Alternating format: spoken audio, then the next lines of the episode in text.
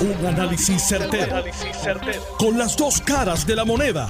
Donde los que saben no tienen miedo a venir. tienen miedo a venir. Esto es el podcast de Análisis 630 con Enrique Quique Cruz. Buenas tardes, mis queridas amigas, amigos. Hoy es viernes 5 de noviembre y tú estás escuchando Análisis 630. Yo soy Enrique Quique Cruz y estoy aquí de lunes a viernes de 5 a 7 y miren, hoy salió una muy buena noticia en términos económicos para los Estados Unidos. Y es que las cifras del desempleo que se dan a conocer siempre el primer mes, el primer viernes, perdón, el primer viernes de mes, a menos que ocurra como pasó en septiembre, que fue un mes así medio raro, y hoy el gobierno de los Estados Unidos y el Departamento del Trabajo Federal anunció que habían creado 5 mil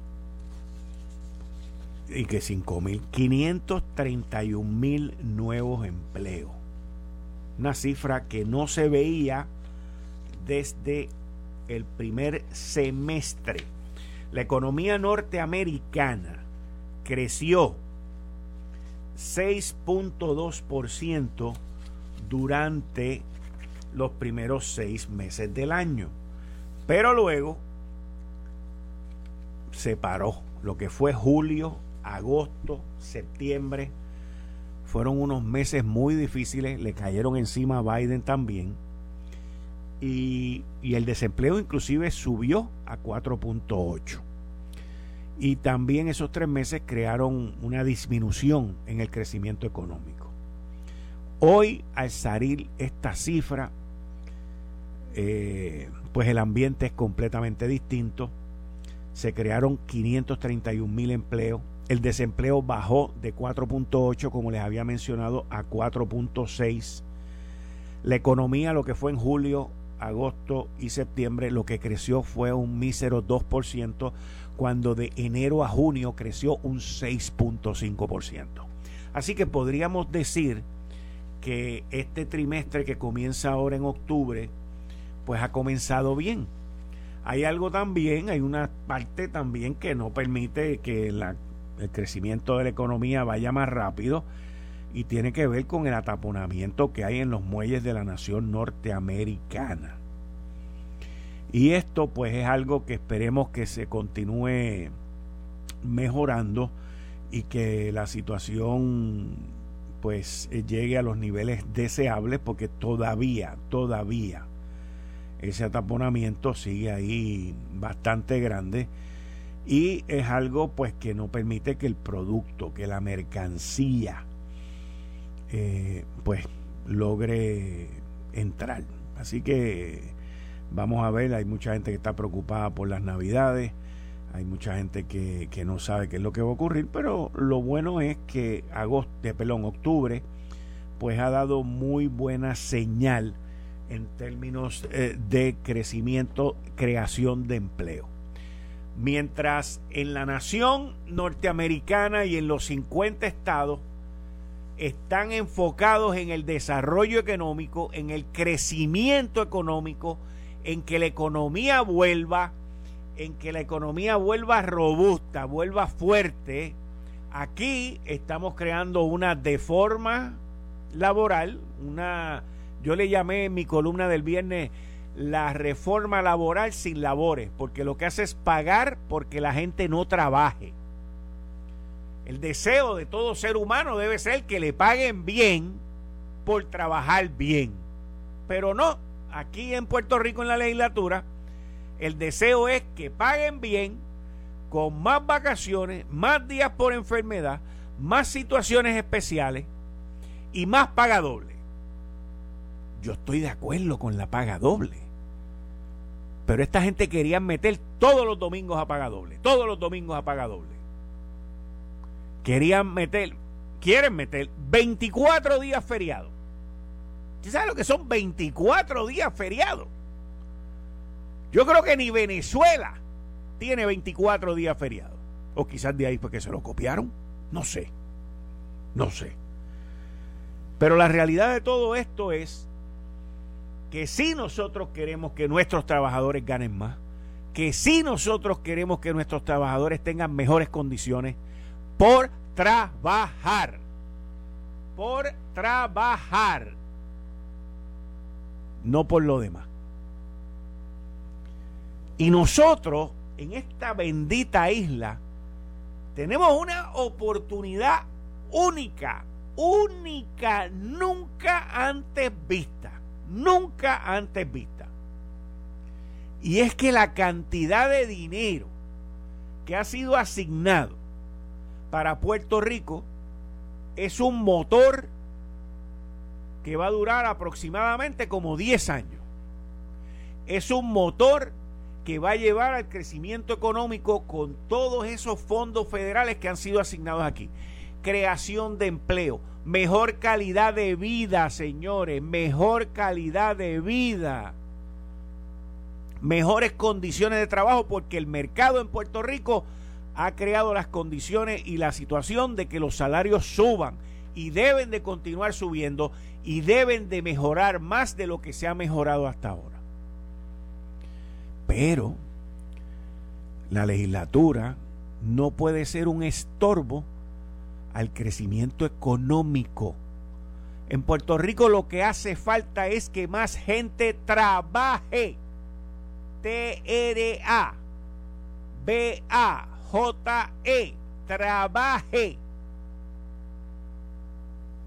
¿Qué tú dijiste?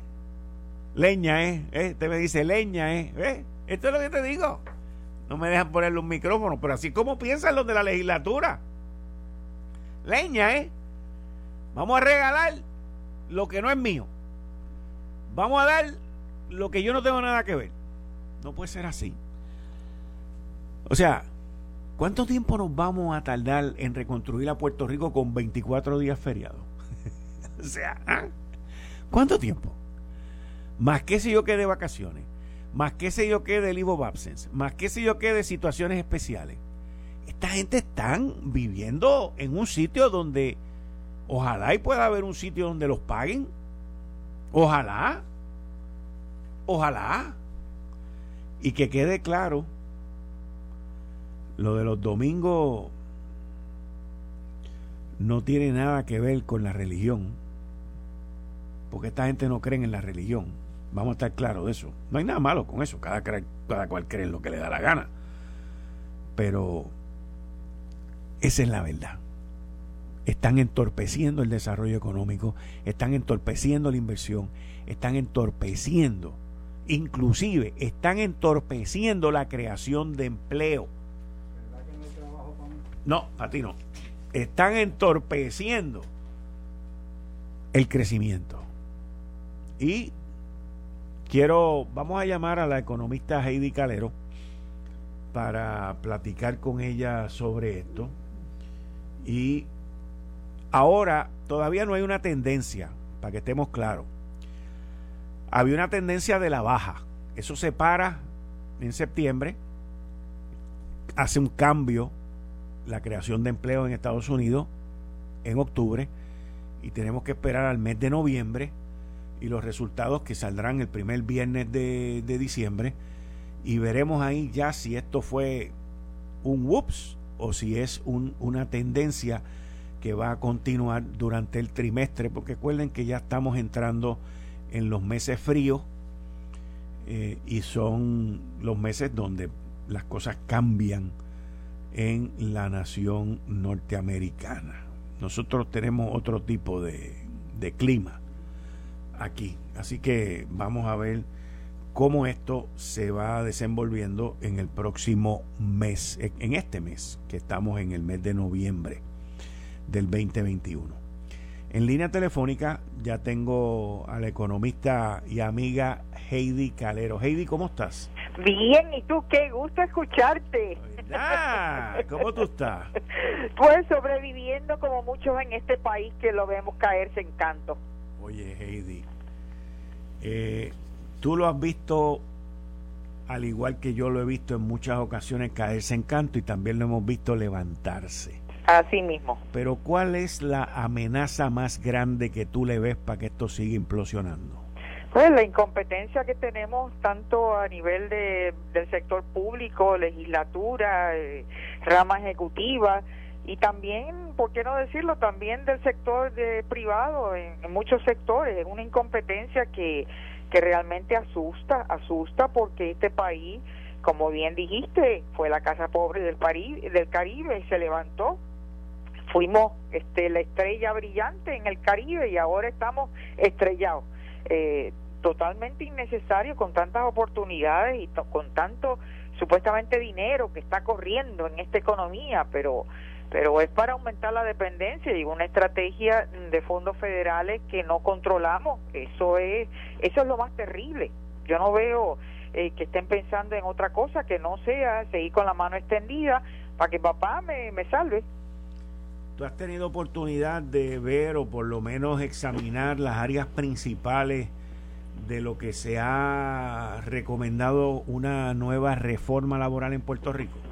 Bueno, he escuchado de eso porque no he tenido la oportunidad de ver finalmente cómo es que esa deforma del proyecto es lo que dicen, pero eh, definitivamente que, eh, que lo que he escuchado, eh, si es bajar lo que es la el periodo de, prueba, de que eh, en lo que tienen la permanencia, a mí me parece que nueve meses y en otras ocasiones doce meses es es como un periodo demasiado de largo, así que estaría de acuerdo en que se baje. Yo también.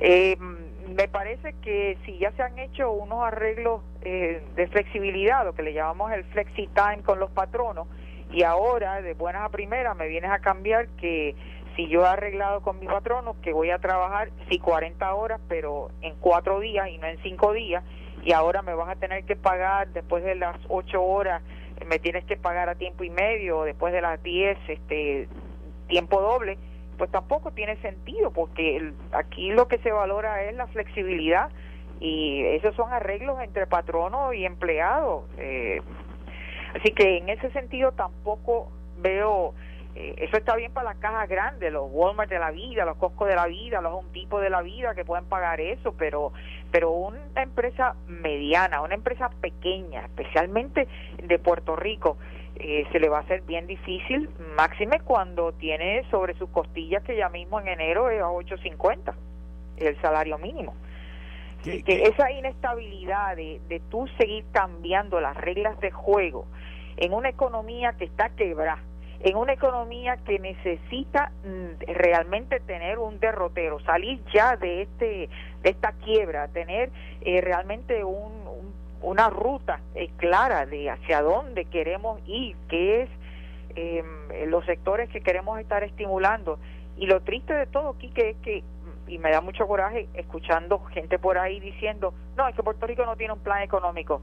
Falso Mira, de las pocas cosas que hizo la gobernadora Sila Calderón allá para el 2003 es que se contrató a una compañía, A.T. Kearney, que hizo Puerto Rico 2025. Eso fue un plan de 3 millones de pesos. Ahí incluía economía, infraestructura, salud, educación, cultura.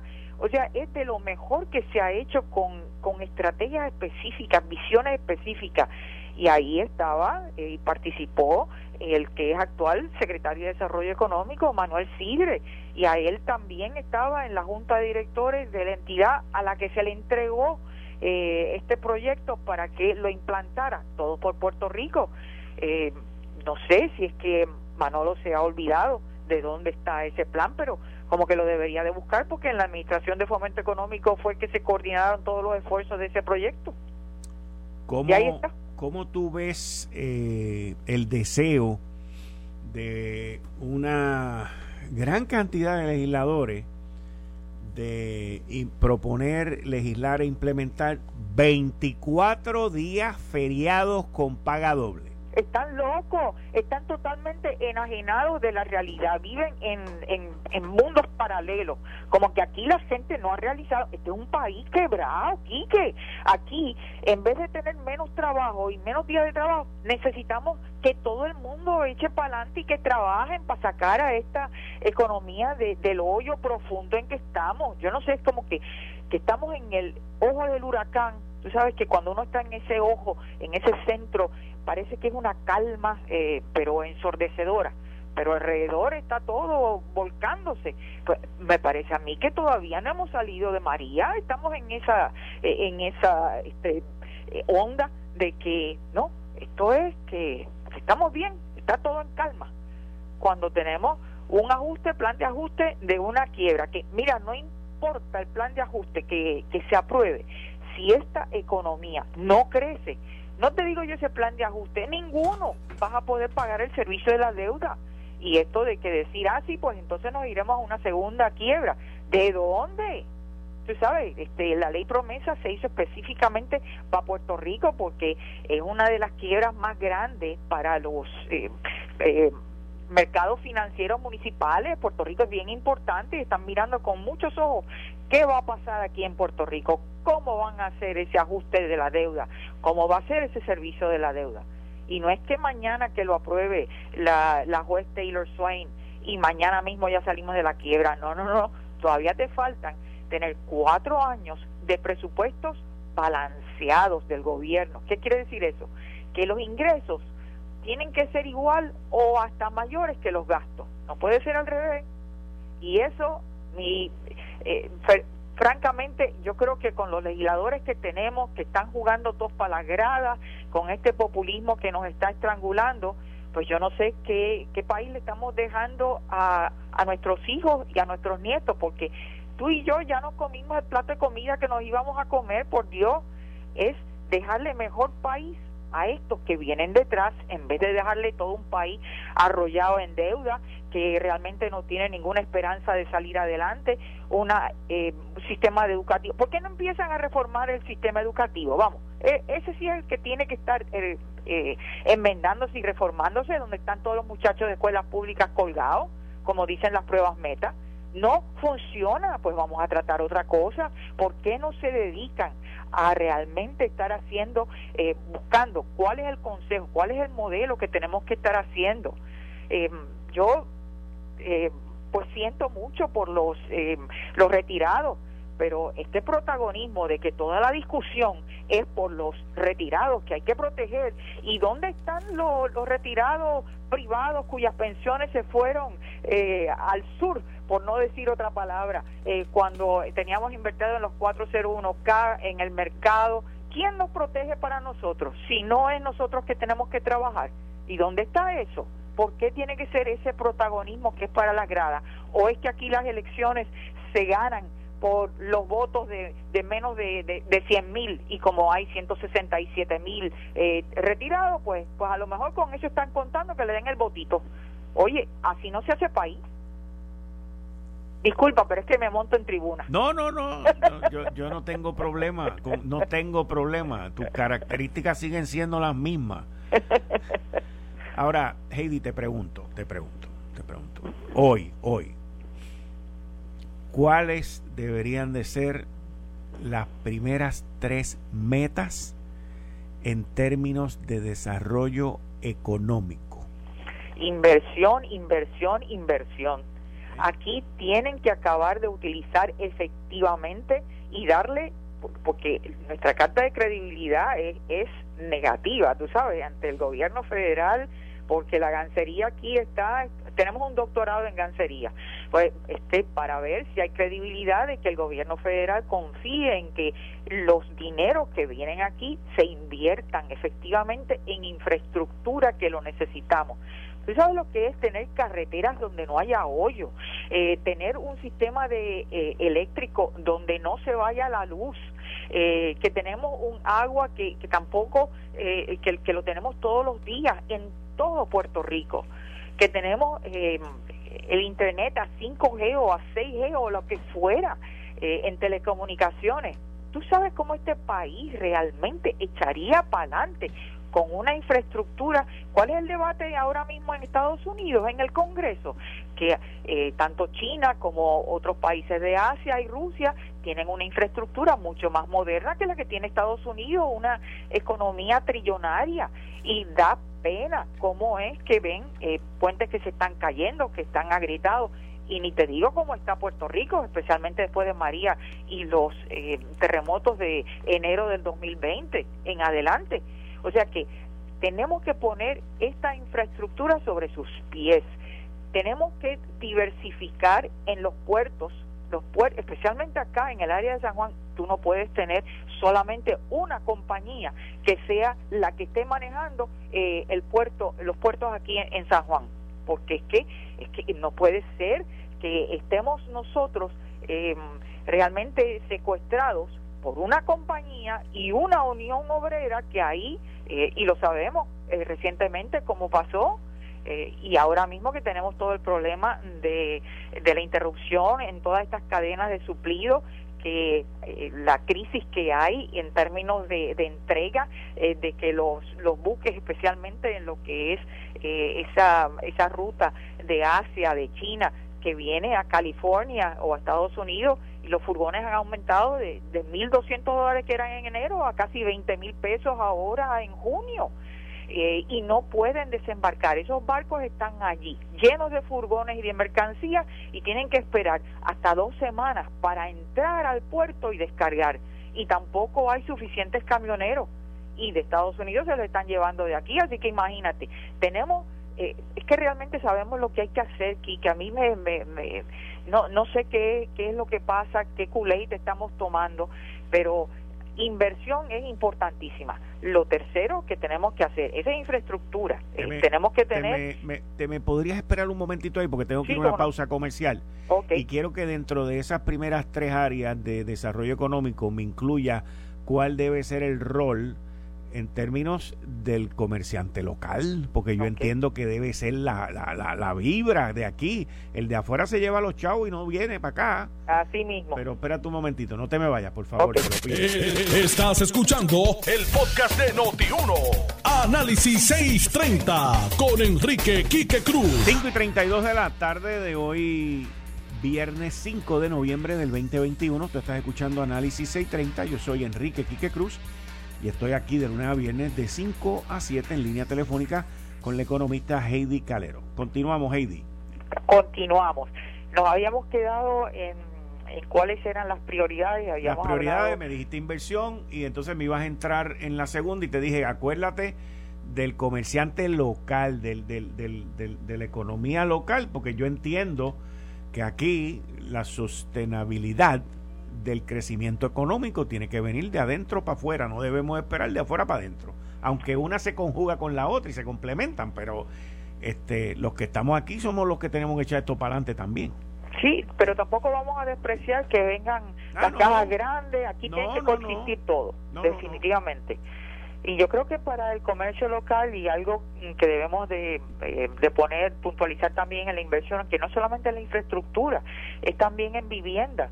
Y en, la medida en que todo esto realmente haga que haya mm, que empiece a correr todavía más dinero dentro de esta economía, el comercio local se beneficia. Lo que sí tiene que estar presto el comerciante local es eh, realmente a tener la tecnología, de estar eh, a la vanguardia de lo, lo que él pueda hacer que pueda captar eh, precisamente eh, cómo es que ese consumidor, qué es lo que está cambiando. Sabemos que están los precios aumentando, sabemos que eh, en términos de buscar el, el personal, pues es un poco difícil, pero el comerciante local tiene una gran ventaja, especialmente en municipios pequeños, donde puede conocer más a su eh, a su cliente y conocer quién quiénes son los segmentos de población que están allí.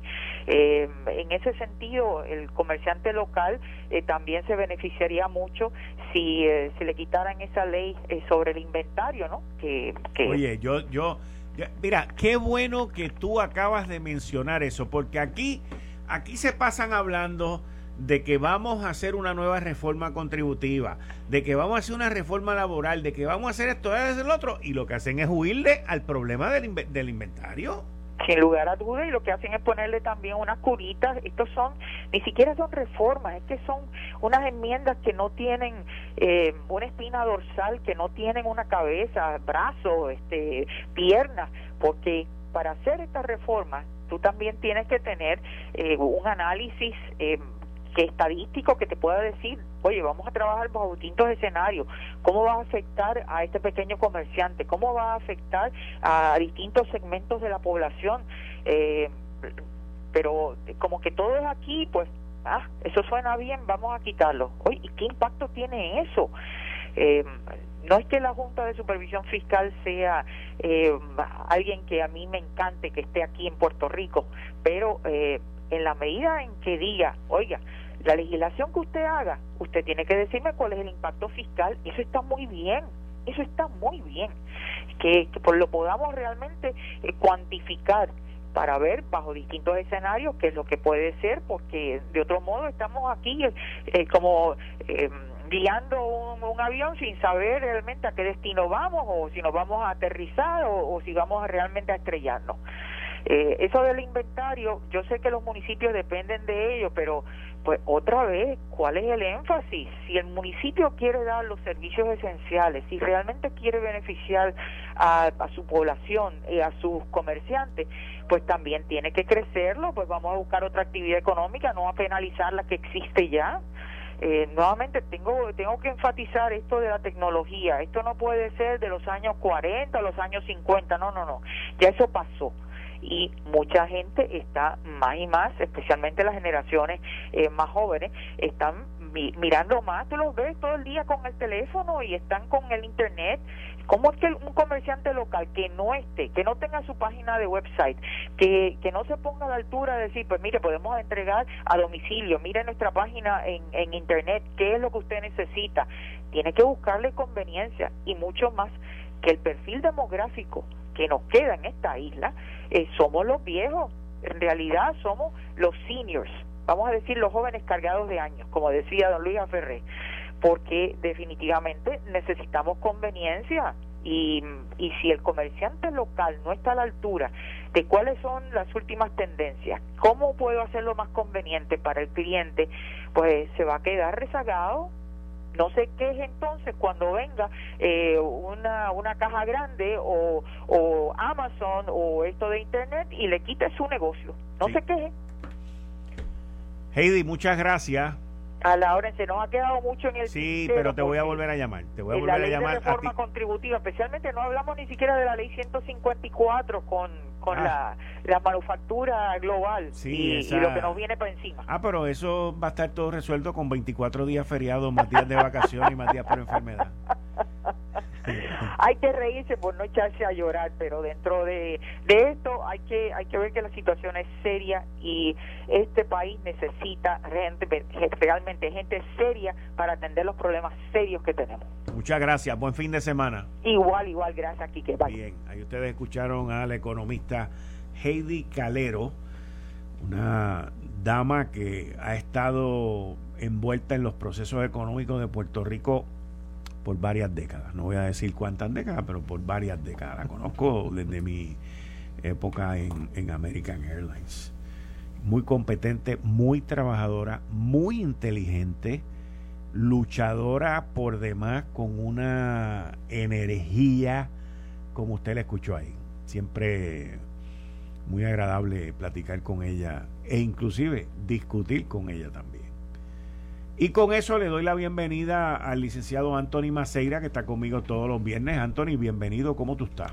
Eh, bien, ¿y tú, Quique? Bien, bien. ¿Cómo tú ves esto? Eh, la, la, reforma laboral propuesta. Eh, el, yo escribí una columna el miércoles que se titula Una reforma laboral sin labores. La vi, la vi. Pues Quique, eh, tengo que confesarte que no he leído el proyecto, el, detalle de, lo que se propone, pero el principio ah, de que ahora la reforma, las leyes laborales de Puerto Rico se van a convertir en lo que es el Código Penal, que cada cuatro años lo queremos cambiar, en lo que son ciertas leyes que cada cuatro años la quieren cambiar, sí me causa preocupación. Eh, en cuanto ¿verdad? al efecto que tiene esa falta de estabilidad en nuestro sistema legal en materia laboral. Eh, no es un secreto que Puerto Rico por décadas era considerado uno, una de las jurisdicciones con, con ¿verdad? las leyes laborales más onerosas para el patrono. Y, y pues la reforma laboral de, de, la pasada administración fue muy criticada, pero, pero la realidad es que tuvo un efecto en, en, valga la redundancia, en el sector laboral, ¿verdad? Ya eh, al flexibilizar muchas cosas, reglas que a lo mejor eran antiguas, como lo era el, conocido FlexiTime, etcétera, dio un, un ambiente más, ¿verdad? Lo, lo, repito, más flexible, más beneficioso para poder crear empleos en la isla. La, las leyes laborales de Puerto Rico no son perfectas, pero sí me preocupa esta cuestión de que ahora ¿verdad? se vaya a convertir en otro batón político, de que cada administración la vaya a querer estar enmendando, cambiando las reglas del juego porque eso tiene un efecto, Quique. O sea, las compañías privadas, el pequeño, mediano comerciante, cada vez que hay un cambio en las leyes laborales, tiene que actualizar sus políticas de empleados, sus guías internas, las notificaciones, etcétera. Eh, y todo eso conlleva un, un, costo, ¿verdad? Cada vez que hay cambios en leyes laborales, para los abogados esto es fiesta. Eh, porque cada vez que surgen eh, leyes nuevas, nuestros clientes nos llaman, ¿verdad? Y nosotros tenemos que, eh, repito, ¿verdad? Revisarle sus contratos, sus políticas, sus guías, etcétera. Eso nos genera trabajo, pero la realidad es que conlleva un costo para estas empresas.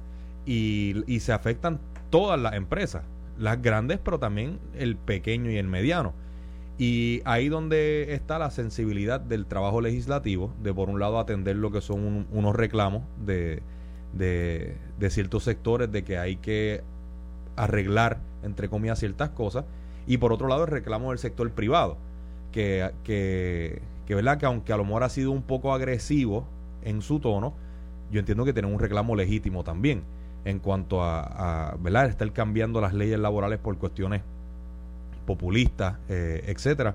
Y, y lo que yo espero es que en este proceso ¿verdad? En el proceso legislativo, todo aquel que tenga puntos a favor y en contra los, los lleve y que al final del día se enmiende o no se enmiende sea basado en la información, en los datos que se puedan proveer en el foro adecuado que es el proceso legislativo. Estamos tratando de conseguir al presidente del Centro Unido de Detallistas, que es la organización, una de las organizaciones en Puerto Rico que, que tiene la gran mayoría dentro de su matrícula de pequeños comerciantes en Puerto Rico eh, y que se ven afectados por cualquier tipo de alza en la luz, este, patente, el, mismo esto de la misma ley esta del inventario, eh, son a, mí lo que me preocupa de todo esto es el, el tratar de hacer cosas nuevas sin resolver las viejas. También. ¿Ves? O sea, como todo el mundo como que como que viene con, con un con, con un con una receta nueva este para otra cosa porque no es ni tan siquiera para lo que está sino para otra cosa pero no resuelvan los problemas estructurales y los problemas que tiene eh, nuestro que causa nuestro gobierno porque en sí quien lo causa es el gobierno y, y esto mismo que tú acabas de mencionar ahora que es inestabilidad los, los dineros en el mundo se mueven a sitios no donde hay riesgo, se mueven a sitios donde, hay menos riesgo. Donde hay menos riesgo.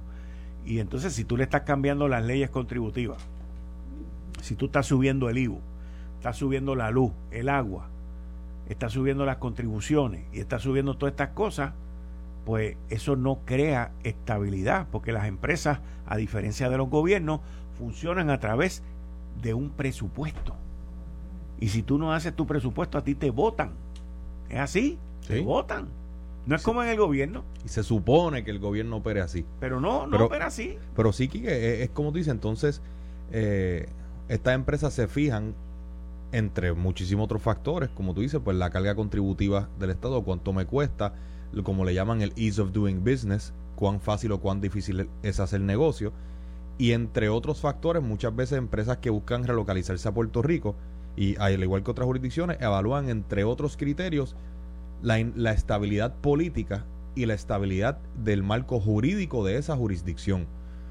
Precisamente por eso, porque si yo voy a entrar a establecer una empresa en Puerto Rico, aun cuando las leyes laborales puedan ser o no ser onerosas, pero yo conozco lo que son las reglas del juego y yo veo, mira, estas leyes llevan 5, 6, 7 años y no han verado, pues yo puedo tener una una certeza y hacer un cálculo de riesgo de, de, de verdad de, de, lo que representa esas protecciones laborales. Pero si por el contrario, cuando yo analizo, yo veo, pero es que, Quique, en los pasados cuatro años esta ley ha cambiado tres, cuatro, cinco veces. cada vez que ocurre una noticia, pues en Puerto Rico los legisladores se mueven y crean una ley nueva. Y cada vez que sale un nuevo trending topic en Twitter, pues sale algún legislador y, y crea un estatuto para ello. Pues eso es un elemento de riesgo que las empresas que buscan traer capital a Puerto Rico también se fijan y dicen, espérate, Puerto Rico es una jurisdicción muy reaccionaria, eh, entre otras cosas las leyes laborales se pasan variando constantemente y, puede ser un disuasivo de traer eh, capital que a su vez se, convierte en la creación de empleo en Puerto Rico. En línea telefónica tengo al presidente del Centro de Detallistas, Jesús. Buenas tardes, ¿cómo está? Muy buenas tardes, Mateo de escucha. Jesús Hernández. Jesús, te pregunto, eh, ¿cómo han podido ver, examinar ustedes esta propuesta de reforma laboral en Puerto Rico y el impacto hacia los miembros del Centro Unido de Detallistas? Mira, ya yo yo creo que yo no voy a hablar un poco ya de, del impacto que va a tener, ¿verdad? yo, yo no te yo no te he oído, by the way. Yo, yo no yo no te he escuchado. No, y, te, soy y te soy sincero, no te he escuchado tu expresión. No por eso, es que verdad, eh, eh, esto que quiero explicar un poco antes, ¿verdad? Hasta que las personas digan que siempre nos estamos quejando. Y no es que nos estamos quejando, es que toda la vida y todos los años, eh, el que siempre está impactando con todas estas medidas que hace el gobierno es directamente el pequeño comerciante. Eh, actualmente estamos viviendo una inflación de un 5, un 6%, pero es algo mundial, ¿verdad? De lo que está pasando. Eh, por la cantidad de dinero que está en la calle, oferta y demanda, son muchos factores. ¿Qué pasa? En enero 1 comienza un salario mínimo nuevo, que estuvimos a favor de que sí que hay que hacerlo. Eh, pero no puedes atarlo a otra cosa más que también impacte inflación. O sea, eh, ya tenemos uno que es el mínimo, pues tiene que dejar que la economía orgánicamente se establece, se ponga otra vez estable para tú hacer otra cosa que puede impactar. Pero no, aquí no hay ninguna métrica, aquí no hay ningún estudio, aquí nadie se sienta con nadie, aquí solamente es reaccionar a algo que está pasando, pues mira, vamos a resolverlo y le metemos una reforma laboral que actualmente eso no va a crear ni más riquezas, eh, no va a crear mejor economía, al revés, va a decrecer la economía en el 2022, que el 2022 va a ser un año sumamente difícil porque ya no quedan ayudas. Eh, y realmente todos, todos los puertorriqueños nos vamos a afectar. Y yo sé que se escucha muy linda la medida, yo sé que todos queremos tener las mejores condiciones de trabajo, eh, sabe las mejores competencias, pero realmente si Puerto Rico, si nuestros legisladores eh, no, por no se ponen a crear medidas que incentiven, que motiven y que creen el desarrollo económico en Puerto Rico con mejores impuestos, con mejores contribuciones. Somos, somos eh, en contribuciones pagamos más que todo Estados Unidos. Sí. ¿Sabes? Y cada vez que aparece algo aquí en Puerto Rico le quieren meter los impuestos. Ahora empezaron a llegar los Teslas a Puerto Rico, que es un carro eléctrico muy bonito, muy chévere, ya le metieron un impuesto también. ¿Sabes? Eh, aquí todo lo que vemos, todo lo que aparece, ¿sabes? ¿Por qué no mejor no nos encargamos en mejorar, en ser más organizados, en dar mejores servicios para que así redunde un mejor país y un desarrollo económico estable? Pero esa parte pues nunca va a pasar. Eh esto, el, el comerciante local, que usualmente es de mediano a pequeño el tamaño, como tú acabas de decir, es el que siempre se lleva la picota de todas estas cosas que se legislan, que yo no sé por qué los legisladores piensan que esto es para las megatiendas y, y para coger a los bien grandes y, y, pasarles por encima. O sea, yo no, yo no sé, eh, eh, hay un desfase no solamente en lo que legislan, pero en su manera de pensar, en sus planteamientos y en su mente. Porque lo que están haciendo es destruyendo al, al local. O sea, 24 días feriado, papá. A pago doble, pago doble. Exactamente. Yo dije ahorita, yo dije ahorita que que quizás Venezuela es quien tiene 24 días feriados. Y me contestó una persona venezolana a través de las redes sociales y me dijo que en Venezuela habían 16. O sea que nosotros vamos a tener 8 días más eh, feriados que, los que tiene Maduro y los que tenían Chávez. No, hombre, no. Quique, pero para añadir a lo que tú dices, no es solamente que esto lo hacen como si fuera únicamente para las megatiendas. Es que, y que me corría el presidente. Yo creo que a quien más afecta es al pequeño y el mediano porque la mega tienda, el grande, se le hace más fácil ajustarse. Él pierde por un lado, pero compensa por el otro. El pequeño no. El pequeño tú lo pones a pagar doble un día y eso le descuadra todo el presupuesto porque no tiene de dónde más ajustar. Y, y exactamente, mira, ahora a 8.50 la paga doble sería 17 dólares. Pues ¿Qué pequeño comerciante puede pagar eso? Alguien me diga cuál, ¿sabe cuál? Eh, eh, porque realmente muchos dicen, ah, pues si no puedes, ciérralo. Y es muy lamentable cuando escucho esos comentarios en la calle, porque realmente eh, por muchos años la columna vertebral de Puerto Rico de la economía era pequeño y mediano, prácticamente con un 55-56% del Producto Interno Bruto. Eso ha bajado, porque cada vez seguimos exprimiéndolos más y más y más y más, y más contribuciones y más regulaciones y más reglamentos y más multas. y tenemos como, dicen, ¿sabes? La megatienda pues, tiene ese impacto, pero la megatienda se ajusta rápido porque tiene un tiene capital, tiene el departamento de recursos humanos que sabe jugar con el sistema y rápido se ajusta, pero el pequeño no puede hacerlo, ¿sabes? Yo no yo un pequeño que tiene 5, 6, 7 empleados, ¿qué se va a ajustar? Eso es lo que tengo. ¿Qué vamos a hacer con todos estos centros de cuidados prolongados que en Puerto Rico el 23% de la población es 65 años o más. ¿Sabes? Que eso, eso, ya eso es, eso es otro, otro, otro, negocio, ¿sabes? ¿Qué vamos a hacer con toda esta población que están entrando a centros de estudios prolongados? Que, son negocios que trabajan 7 días a la semana, eh, días feriados, 24 horas, todos los días. ¿Cómo, ¿Cómo ellos van a poder compensar eso? Le van a tener que subir el, el costo de su ¿verdad? De, su cuidado a estas personas que ya no tienen más dinero, ¿sabes? Pues, o sea, son, esa es una sola industria la que se afectaría de las cientos más que prácticamente van a desaparecer en Puerto Rico. Pero eso nadie lo ve porque los legisladores, la gran mayoría, no todos, ¿verdad? Hay muchos son buenos, pero eh, los otros nunca han tenido un negocio en su vida, nunca han administrado una nómina en su vida, no saben lo que están diciendo, no se han dado la tarea de por lo menos sentarse en un pequeño comerciante y decir, ¿cómo funciona esto? Vamos a ver para que realmente sufran lo que pasamos nosotros, que a veces vamos a la tarjeta de crédito para pagar la nómina de Y esa parte ya no lo ven. Él trajo un punto importante ahí, Kike, que es que en enero empieza el aumento del salario mínimo. O sea, tú, ya, ya que mucho pequeño y, mediano comerciante se está viendo cómo se ajusta para esa nueva realidad en, en enero, le, está echando sal encima de la herida. Sí, pero el, Jesús correctamente te dice, o sea, 17 pesos la hora pero Jesús y todos nosotros sabemos que no es 17 pesos la hora, es 20, 21 y 22, porque la mayoría... Ah, no, exacto, eso es una del fondo del Seguro Social. Eh, no, no, no, sin eso, pero es que la mayoría de los empleados no son de salario mínimo.